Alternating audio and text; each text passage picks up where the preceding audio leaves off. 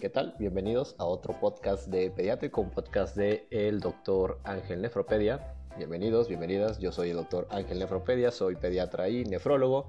Y en este espacio recordemos que resolvemos las dudas que nos dejas y las dudas también que nos dejas totalmente eh, en vivo para ayudarte a esta parte de la crianza, esclarecer pues dudas, mitos que llegas a tener o si quieres saber alguna información. Eh, como siempre te recuerdo que pues realmente este en vivo no sustituye para nada la, consulta médica que puedas llegar con tu que puedas llegar a tener con tu pediatra y eh, pues, hay preguntas que no se pueden resolver eh, definitivamente por, por, este, por este live, ¿vale? De todas maneras espero que si no pasa tu duda, algunas de las dudas que si resolvamos te puedan servir o si pasan tus dudas, pues bueno, compartirlo con otras personas para que pueda llegar a más personas y así eh, otras personas que tengan también ese interrogante, pues resolverlas, ¿vale? Entonces, pues vamos a iniciar. Eh, vamos a iniciar. Dice Rosy Santos Velázquez, ¿a los cuántos meses le puedo dar huevo al bebé? Esta pregunta no sé por qué, bueno, sí, sí sé porque antes se comentaba que el huevo era un alimento alergénico y que debían de darlo después del año de edad. Actualmente sabemos que eh, en este caso el huevo se puede introducir desde los seis meses de edad y pues tiene eh, bastantes beneficios, ¿no? La proteína, el uso de, grasas que son buenas para, el cuerpo. Entonces yo, eh, yo, Rosy, no te recomiendo que retrases la introducción eh, del huevo desde los seis meses lo puedes empezar a dar sin ningún problema en la preparación o la presentación que tú quieras y no deberías de tener mayor problema o miedo a que tu bebé vaya a presentar algún tipo de alergia con la, con la introducción eh, del huevo en la alimentación complementaria. Recuerda que la alimentación complementaria inicia a los seis meses después de que tu pediatra te dio luz verde para, para ello, ¿vale? Eh, Vamos a ver. Es que están escribiendo un montón de preguntas también aquí en vivo. Vamos a tratar de responder como una de aquí y una de acá. Dice Rosa Mercedes, doctor, me gustaría saber qué se puede, a qué se puede deber que un bebé de 11 meses tenga valores elevados de proteínas en la orina y ácido úrico en la orina. Asimismo, qué cuidados se debe de tener y qué controles. Muchas gracias. Mm, este es un tema de nefrología. Eh, en este caso, solamente para poner en contexto a las demás personas, hay eh, ciertas situaciones en las que las personas pueden llegar a tirar ácido úrico en la orina. Este viene eh, pues de forma característica del consumo, del consumo de carnes, ¿vale? Una persona que llega a consumir alimentos que van a formar mucho ácido úrico, por lo general, pues el riñón que va a hacer va a tirar ese exceso de ácido úrico por la orina. Sin embargo, no es el escenario más frecuente en los niños. En los niños, por ejemplo, puede haber alteraciones en el metabolismo del ácido úrico, de cómo se procesa el ácido úrico en, en ellos y eso puede llevar a una concentración mayor de ácido úrico en la sangre y que el riñón por consiguiente lo tenga que desechar probablemente e, esto último que expliqué pues realmente es algo, es algo raro. Lo más frecuente dentro de, este, dentro de este tema es que el riñón por sí solo, sin que tenga elevación de ácido úrico, sin que haya un exceso de consumo de carnes, el mismo riñón por algún defecto tira automáticamente el ácido, el ácido úrico. Entonces, ¿qué cuidados debemos eh, de tener? Pues bueno, aquí lo que nos preocupa del ácido úrico es que se cristalice y empiece a hacer piedritas y empiece a dañar la vía urinaria y empieza a haber, por ejemplo, eh, sangrado, daño a la vía urinaria y muchas veces cuando hay algún tipo de daño en la vía eh, urinaria o en la misma vía en el cual el ácido úrico se va a sacar eh, a través del producto final que es la orina, eh, puede haber también cierta cantidad de proteínas. Hay cierta cantidad de proteínas que nosotros podemos considerar normales, eh, cantidad leve, moderada o grave, por ponerlo de alguna, de, alguna forma, porque esta cantidad de proteínas también tienen nombres técnicos. Ahora, ¿qué cuidados debes de tener para que se controle? Si ya le hicieron el diagnóstico a tu pequeño de ácido úrico en la orina, pues en exceso, Básicamente son dos cuidados que debes de tener. El adecuado consumo de agua que te debe de indicar tu y seguramente estás con un medicamento que se llama citrato de potasio que va a ayudar a que ese ácido úrico esté soluble, no se vuelva, no, se vuelva piedritas, no se concentre y no vaya a empezar a formar pequeños cristales que al final de cuentas le pueden llegar a tener, dar algún tipo de problema a tu pequeño rosa y que tenga alguna otra manifestación. El seguimiento con el pediatra, la ingesta de agua que él te indique y eh, si ya te indicó el citrato de potasio, pues bueno, continuar con el citrato de potasio hasta que él, hasta que él eh, te, lo, te lo recomiende, ¿va? Entonces son las medidas que debes de tener con tu bebé.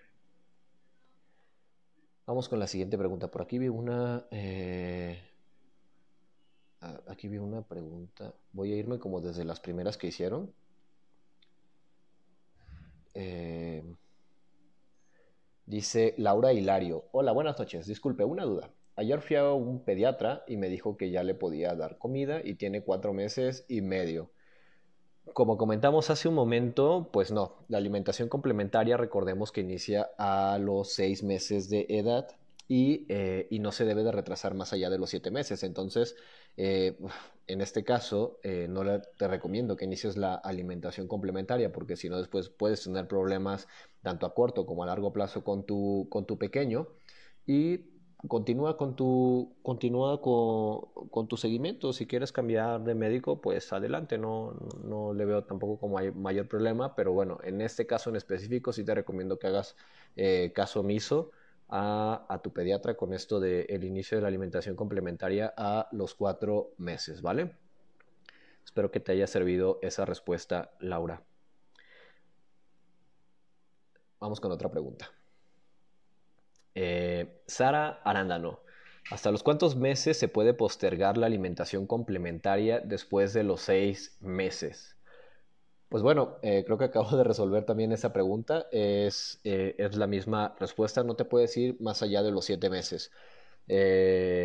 ya hemos hablado sobre un poco los, los hitos o las capacidades del desarrollo que debe de tener un bebé para iniciar la alimentación eh, complementaria, pero independientemente de cómo esté, pues bueno, más allá de los siete meses no lo debemos de retrasar e inclusive debemos de ver, eh, debemos hacer una valoración pues integral con este niño de por qué no está alcanzando los hitos del desarrollo que ese niño eh, requiere, ¿no? A lo mejor puede ser un niño con una necesidad especial y nunca va, a nunca va a alcanzar esos hitos del desarrollo de forma, de forma pronta. Entonces, sí es como muy importante. Realmente en un bebé que por lo demás no tiene ninguna enfermedad, eh, pues debes de iniciar a los seis meses, te digo, no más allá de los siete. Eh, pero si es un bebé sano, como, como supongo que es tu, tu caso, más allá de los seis meses, por favor no la vayas, más allá de los siete meses, por favor no la vayas a atrasar, ¿va? Vamos por otra pregunta. Dice, te estoy tratando de agarrar una de aquí y una de acá. Dice Aurora de Prat. Aurora de Prat nos dice, Tijuana. Doctor, yo tengo una duda. ¿En dónde puedo encontrar información sobre los ingredientes de las vacunas que aplican en mi ciudad? Ah, pues esa es información abierta en Internet. O sea, tú puedes poner el nombre de la vacuna que tú quieras, buscas la ficha técnica y, y pues ya. O sea, realmente Digo, no sé por qué exactamente quieres buscar los ingredientes de las vacunas, si lo quieres hacer, eh, mm, pues adelante, pero te digo que pues las vacunas antes eh, de llegar, pues obviamente al público, pasaron por una serie de estudios para comprobar la seguridad, del tiempo en el que se deben de aplicar. Sabemos, vienen ahí, vas a ver ahí en las fichas técnicas las reacciones adversas que puede tener, las dosis que ocupamos, el tiempo de administración. Entonces, las vacunas son totalmente seguras, ¿va? Entonces, bueno, si quieres buscar eh, un ingrediente uno por uno, pues también adelante esa información a pública y realmente no hay nada que esconder ahí. ¿Va? Espero que te haya servido tu respuesta, Aurora. Eh, vamos con otra pregunta de aquí de, de la pantalla. Dice, hola doctor, mi bebé tiene dos meses y somos lactancia materna exclusiva. ¿Es posible no poder llenarlo por completo? Sofía, esta pregunta es muy, muy frecuente Y bueno, aquí también te voy a hacer un, énfasis sobre lo que se va a venir en, tu siguiente, en tu siguiente mes. ¿Es posible no llenarlo? Pues no, no es posible que no lo llenes, ¿vale? Si tú eres una persona con lactancia materna exclusiva, das alimentación a libre demanda, tu pequeño está creciendo y desarrollándose perfectamente, significa que le estás dando la leche suficiente. Ahora, hay muchas formas en las cuales a veces los papás llegan a interpretar ah, que no están llenando al bebé. Por ejemplo, es que dicen, es que llora mucho, llora cada media hora. Pues bueno, aquí hay que hacer énfasis el que, el llanto no es solamente por hambre. Al final de cuentas, el llanto es una, eh, pues es una forma de comunicación muy inicial de los seres humanos. ¿Va? Entonces, primero hay que determinar por qué es el llanto. ¿Puede ser por hambre? Pues sí, claro que puede ser por hambre, pero principalmente hay que buscar eh, cuál es el motivo de ese llanto del bebé. Eh, si determinamos que es por hambre, entonces aquí, Sofía, yo lo que te recomiendo es que tú te adelantes eh, busques sobre datos tempranos, datos intermedios y datos tardíos sobre, eh, sobre cuando el bebé tiene hambre, para cuando empiece con datos tempranos, datos eh, intermedios, pues tú ya te vayas preparando. Recuerda tener a tu pequeño siempre en contacto piel con piel, de preferencia porteándolo para que se te sea más fácil identificar estos, estos datos y el bebé también tenga un acceso más rápido al, al alimento. ¿Va? Entonces, eh, creo que estos son como los tips que te puedo, que te puedo dar. Ahora, eh, hay una forma en que, pues, algunos médicos pueden decirte, no, es que no lo estás llenando, que es el famoso biberón post-pecho. Entonces, algunos médicos lo que, lo que te dicen es que, bueno, a ver, eh, dale tu toma, que se quede satisfecho, eh, o bueno, también ahí hay mala información, te dicen dale 15 minutos, 10 minutos de cada pecho, dale eh, cuando él esté satisfecho. Va. Y después de eso te dicen le vas a dar un biberón con una o dos onzas. Si se las toma es porque se queda con hambre. si no se las toma es porque ya no tiene hambre y si lo llenas. Aquí te quiero decir que esta famosa prueba del biberón pues no es para nada indicada para saber si el niño se queda con hambre o no. Un niño que queda totalmente satisfecho por eh, la, toma, de, la, toma de, teta, puede fácilmente tomarse una o dos onzas de fórmula y eso no significa que se quede con hambre. Recordemos que en estos primeros meses tenemos esta parte del reflejo de succión y el reflejo de deglución, que es algo que el niño pues de entrada no piensa. Nos vamos más adelante, inclusive aquí siempre les digo a mamá y a papá, cuando los veo en el consultorio, pues solamente piensen en ustedes. A veces estamos satisfechos y aún así podemos comer un poco más, pero estamos satisfechos, ¿va? Entonces, eh, si en algún momento te dijeron eh, este tipo de pruebas para comprobar si tu bebé se queda con hambre o no, yo te recomiendo que no le hagas caso, quites la fórmula, sigas con tu lactancia materna a libre eh, demanda y eh, aquí es lo que te quería comentar, porque a los tres meses, de hecho por aquí creo que hay una pregunta, igual y ahorita la busco rapidísimo y es la siguiente que, eh, que platicamos, a los tres meses viene una, una crisis de crecimiento, una crisis de de lactancia, donde muchas lactancias se terminan por esta sensación de que mamá dice, ah, es que creo que no tengo leche y empiezan a introducir a fórmula. Espero que te haya servido y si me estás escuchando, no te vayas, ahorita eh, hablamos sobre lo que se te viene en estos siguientes, eh, en los siguientes tres meses. Diana Díaz, buenas tardes, Doc. Desde Paraguay, un saludo. Quiero saber cómo saber si tiene hipertonía muscular. La mejor persona que te puede, que te puede orientar en esto es un neurólogo pediatra. Ellos son los expertos en hipertonía, ¿vale? O un médico en rehabilitación, también son los expertos en hipertonía. Pero aquí hay que saber si, si es que sí la tiene, qué lo llevó al desarrollo de la hipertonía, ¿no? Yo creo que tu caso específico yo no te puedo ayudar mucho. Eh, recomiendo que vayas con un eh, neurólogo para ver la causa y este ver de la mano con un médico de la rehabilitación para pues ver esta parte de la eh, rehabilitación. ¿Va? Vamos. Listo. vamos con otra pregunta de, aquí. De hecho, vamos a hablar sobre... Por aquí una pregunta que, que me dijeron de, de, los, de los brotes de crecimiento. Denme un segundísimo porque ya la perdí. Ah, mm. Aquí está. Aquí está. Y esto va asociado a la pregunta, eh, a la pregunta anterior. ¿Va? Dice Verónica Franco, mi nena está por entrar a los tres meses. Se supone que es un brote de crecimiento más largo donde se establece la lactancia. Quisiera saber cómo sobrellevarlo. Gracias. Uf. Eh, esto de, primero, eh, para ponernos en contexto, hay pues, no está estandarizado cuando hay una, un, una, un brote de lactancia o, un bache o... Pues sí, en estos términos, ¿vale? O sea, suponemos, apenas esto es algo, pues, que ya, bueno, los niños siempre lo, han padecido, pero apenas se está tratando de buscar definiciones eh, universales. Pero en estos casos, los brotes de, crecimiento, eh, hay una adaptación de la cantidad de leche, de las características de leche y adecuación de las necesidades del bebé.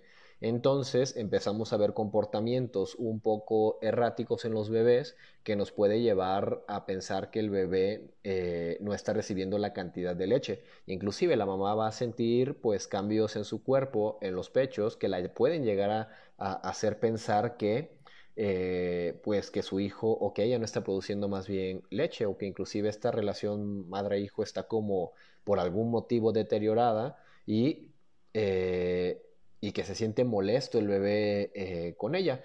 Pero hay que tener en cuenta que estos brotes para superarlos solamente requieren eh, información. En este caso, el brote de lactancia, eh, en general todos los brotes pueden durar, la, duración es variable, hay niños que jamás salen de su brote y, hay que tener muchísima paciencia, pero específicamente en el de los tres pasan varias cosas. uno, hablando sobre exclusivamente la lactancia, es el momento en el que prácticamente tu lactancia ya está bien establecida.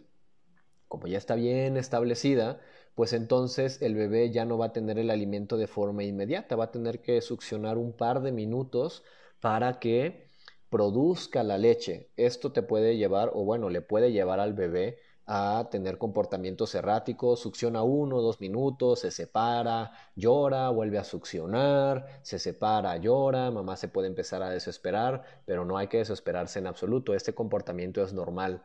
Otra de las características que llegan a pasar o que van a pasar en tu cuerpo es que los pechos ya no los vas a sentir tan congestivos, ya los vas a sentir eh, blandos y esta es una falsa idea de que ya no hay leche. Siempre le comento a las mamás que pues los pechos no son un almacén de leche, es una fábrica de leche. Entonces ya no necesitamos ya al tener la lactancia establecida, ya no necesitamos que estén congestivos, que estén siempre cargados para que se produzca la leche y el, niño, y el niño pueda obtener, eh, pueda obtener su, su, alimento. Entonces sí, se van a reblandecer los pechos y eso es completamente normal y no significa que ya no haya leche, solamente significa que tu lactancia está correctamente establecida. Ahora, eso con respecto a la lactancia, ¿vale? En este caso, y también se asocia con los brotes de crecimiento, entre los 3 y 4 meses se empiezan a agregar otras fases del sueño y entonces pasa algo que se llama sueño multimodal. ¿Qué pasa? El bebé empieza a hacer más siestas en la mañana, en la tarde y empieza en la noche a tener sueños más, eh, más largos y empieza a, tener esta parte de, del ciclo sueño-vigilia un poco más establecido, pero este, bueno, se acaba estableciendo hasta unos años después, ¿vale? Aquí inicia. Entonces te puedes empezar a dar cuenta que el niño durante, eh, durante la tarde tiene ese comportamiento pues realmente errático de llora, se desespera, succiona uno o dos minutos, llora, se desespera, succiona uno o dos minutos, pero te vas a dar cuenta que curiosamente durante la noche el niño empieza a mamar mejor. Entonces probablemente eh, en estos momentos sean los adecuados, con una luz tenue, en el momento de la noche, cuando el niño va a dormir y se siente más relajado, el mejor momento en el que tú vas a poder eh, alimentar a tu bebé. Entonces no te desesperes si despierto tiene ese comportamiento errático, el bebé va a mamar lo que requiere en estos lapsos de, en estos lapsos de sueño. Ahora, ¿qué más pasa? Ya vimos esta parte exclusiva de la lactancia. Ya vimos esta parte de que el bebé va a agregar nuevas fases de sueño eh, y que también le va a llevar a comportamientos erráticos a la lactancia. Pero ahora, ¿qué, va ¿qué más pasa? Pasa de que el bebé empieza a tener un mejor control de su cabeza, entonces puede levantarla un poco más, puede girarla un poco más, se distrae tan fácil que, de hecho, en las evaluaciones del desarrollo eh, infantil que hacemos, uno de los hitos que nos marca es el bebé eh, presta atención a sus manos. Entonces, tanto es así el desarrollo que tiene o el descubrimiento de esas nuevas habilidades que pues ver las manos es un, e, e, es un hito del, del desarrollo en tu bebé. Entonces también es fácil que bebé se empiece a distraer y no se concentre en esta parte de la lactancia materna como lo venía haciendo.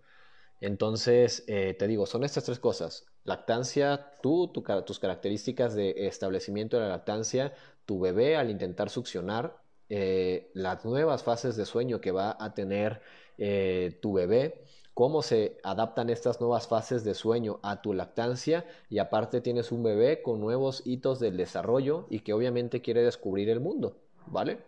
Entonces, siempre le comento a mis pacientes que hay cuatro P's para superar un brote de crecimiento y creo que aplica para, para todos los brotes de, de crecimiento, que es paciencia, portea al bebé, pecho a libre demanda y prohibido la fórmula. ¿Vale? Porque como dije al principio, los tres meses puede, es, la muerte de muchas lactancias, ¿vale? Y muchas veces solo es por desinformación. Eh, vamos con otra pregunta. Esta, esta, respuesta estuvo, estuvo muy larga. Eh, eh, dice Natasha Viñán, doctor, mi hija de cinco meses. Ah, es que no me, salen. Ah. Doctor, mi hija de cinco meses desde hace un mes atrás hace popó solo una vez a la semana y de manera abundante. ¿Es normal esto? Ella es lactancia materna exclusiva. Desde hace, mi hija tiene cinco meses, desde hace un mes atrás hace popó solo una vez a la semana y de manera abundante. ¿Es normal esto? Pues Mira, eh, por la frecuencia y si es lactancia materna exclusiva podría ser normal, pero si tú notas que eh, las características de las evacuaciones son distintas a las que venía, a las que venía eh, teniendo, pues te sugeriría que fueras con, tu pediatra y mostraros las características de, de las evacuaciones, ¿no? Entonces sería como muy importante. Efectivamente, los niños que tienen lactancia materna exclusiva pueden demorar hasta 20 días en evacuar cuando son lactancia materna exclusiva y no se ha iniciado la alimentación eh, complementaria. Pero sí me llama la atención esta parte de que dices eh, abundantes. No sé, igual y este igual y si viéramos las evacuaciones podríamos ver, no sé, si son bolitas, si son bolitas que solamente estén pegadas, y a lo mejor la única eh, respuesta para esto, solución para esto sería ver tu patrón de alimentación, ver si es que realmente estás dando la lactancia materna a libre demanda y si no, pues te invito a que lo hagas, ¿vale? Recuerda que la, leche materna eh, pues tiene propiedades laxantes, pero si tu bebé ves que evacúa en esta frecuencia, se encuentra normal, está creciendo bien, se está desarrollando bien, pues realmente ves a tu bebé sano, pues yo no le veo mayor, eh, mayor problema y más si es lactancia materna eh, exclusiva. Va. Espero que te haya servido esa respuesta, eh, Natasha. A veces es un poco complicado porque la percepción de eh, que, que, tiene uno versus la percepción de papá o mamá sobre lo que es normal o normal, pues la verdad es que a veces no lo dimensionamos y para lo que uno es normal, para los papás no lo es y viceversa, ¿no? A veces los papás dicen, no, es que siempre ha estado así y uno cuando lo ve eh, dice, no, esto está, esto está muy mal, algo está pasando aquí. Entonces, sí es como muy importante eh, siempre sus valoraciones con su pediatra. Y lo que siempre les digo, si instintivamente ustedes sienten que hay algo que no está bien, llévenlo al pediatra para que se valore.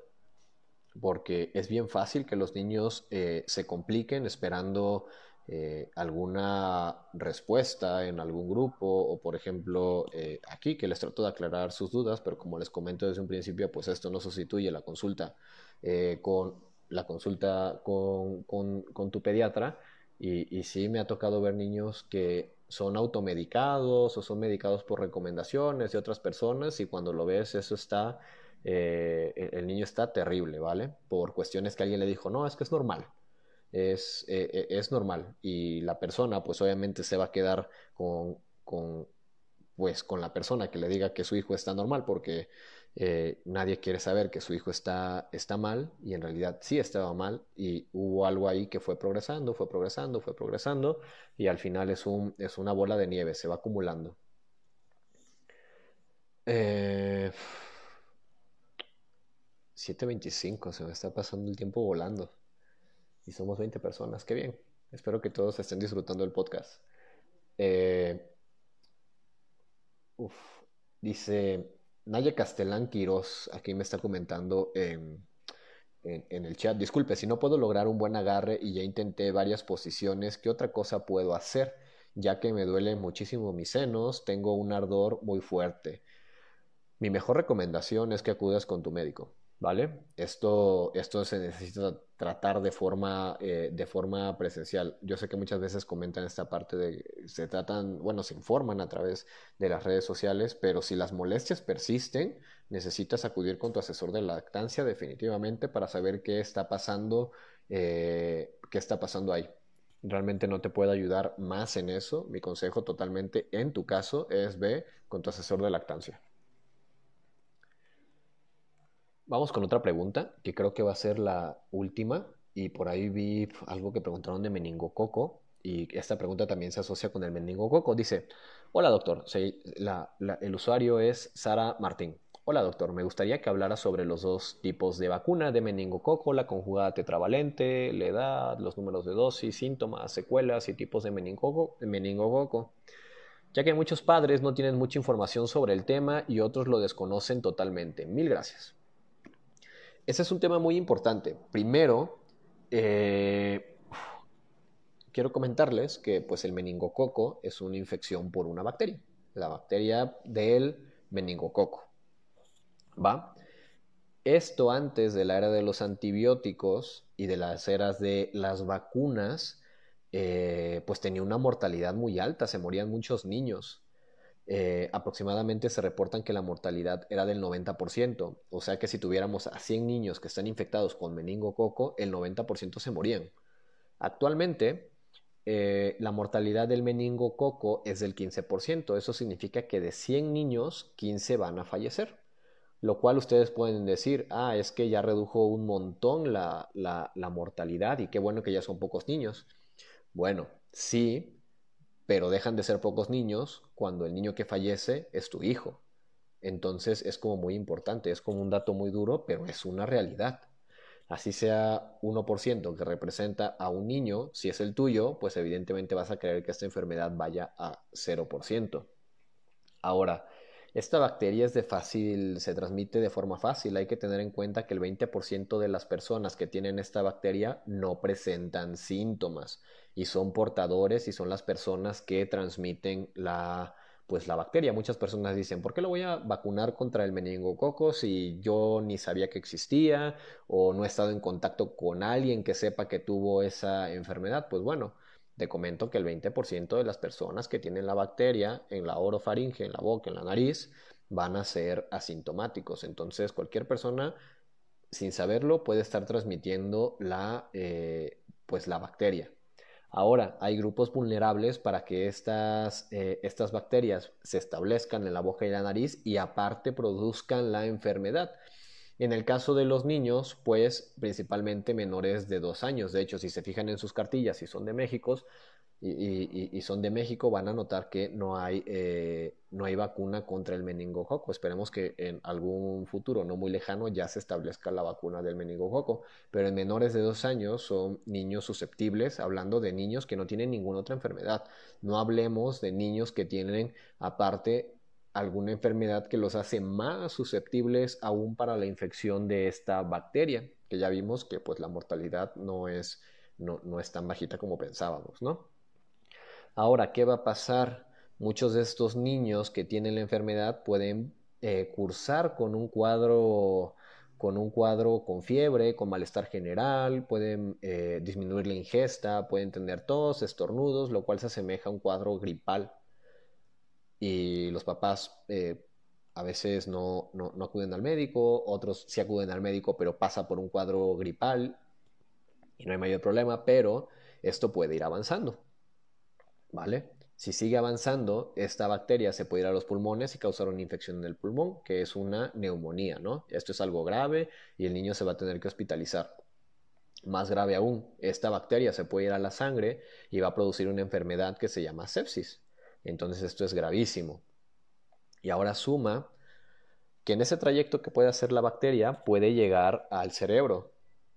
Entonces si afecta el cerebro, las capas del cerebro las inflama y produce algo que se llama meningitis, ¿vale? Entonces, ¿qué pasa? Si tu pequeño con meningococo libra eh, la mortalidad, vive, eh, no se acaba ahí. Hay muchos niños que llegan a tener secuelas de la enfermedad. ¿Cuáles son estas secuelas?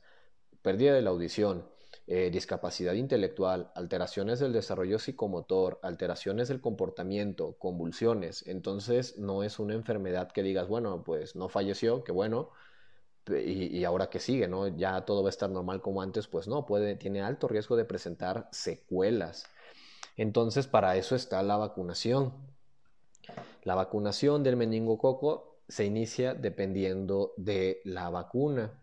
Eh, la que yo ocupo, que no vamos a hacer comerciales, pero eh, se empieza la vacunación a partir de los nueve meses, ¿vale? Entonces lo ideal es que lo empieces a vacunar contra el meningococo a partir de los nueve meses. En México, repito, no es una vacuna que esté en el cuadro nacional de vacunación, es una vacuna que vas a tener que buscar eh, de forma privada, que por cierto la tenemos, eh, la tenemos disponible pero que te va a evitar esta incertidumbre de, bueno, ¿podrá llegar a contagiarse en algún momento? Pues claro que puede llegar a contagiarse en algún momento. Y las veces que me ha tocado eh, ver una, meningo, que ha sido una vez en mi vida, pues el niño falleció. Entonces, obviamente no estaba vacunado, pero bueno, si lo hubieran vacunado, a lo mejor no presentaba síntomas o a lo mejor presentaba solamente una enfermedad pues leve y a lo mejor ese niño seguiría con nosotros. Es una historia bastante dura y que a veces eh, no consideramos estas posibilidades y muchas veces es por desinformación de la enfermedad hasta que nos da la enfermedad y empezamos a tener cuadros graves de esta enfermedad, ¿no?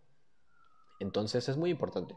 Sí quería hablarles como, como de esto del meningococo porque eh, por la mortalidad que tiene, porque hay vacuna y porque por desgracia no se encuentra en el sistema de salud mexicano de forma eh, gratuita, ¿no? No sé, en otros países, igual los que están escuchándome en otros países me podrían contar si está eh, pues de forma accesible y de forma gratuita en sus países. Sí, sí, qué bueno. Y pues bueno, son 7.33.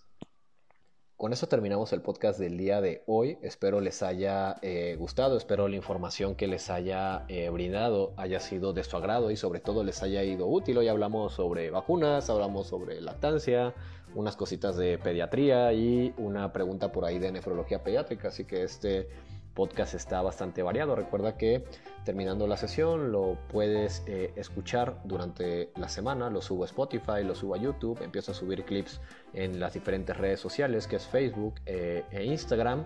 Y, pues nada más. Espero que hayas tenido una excelente semana y que eh, tu nueva semana empiece también de forma excelente y que tu pequeño esté de lo mejor. Y si por algún motivo está con alguna enfermedad, pues espero que mejore y siempre vaya para, para, mejor, ¿no? Entonces, eso es todo. Muchas gracias. Eh, nos vemos la siguiente semana como siempre. Recuerden, domingo, eh, hora centro de México, a las 7 de la tarde. Mucho gusto y nos vemos. Chao.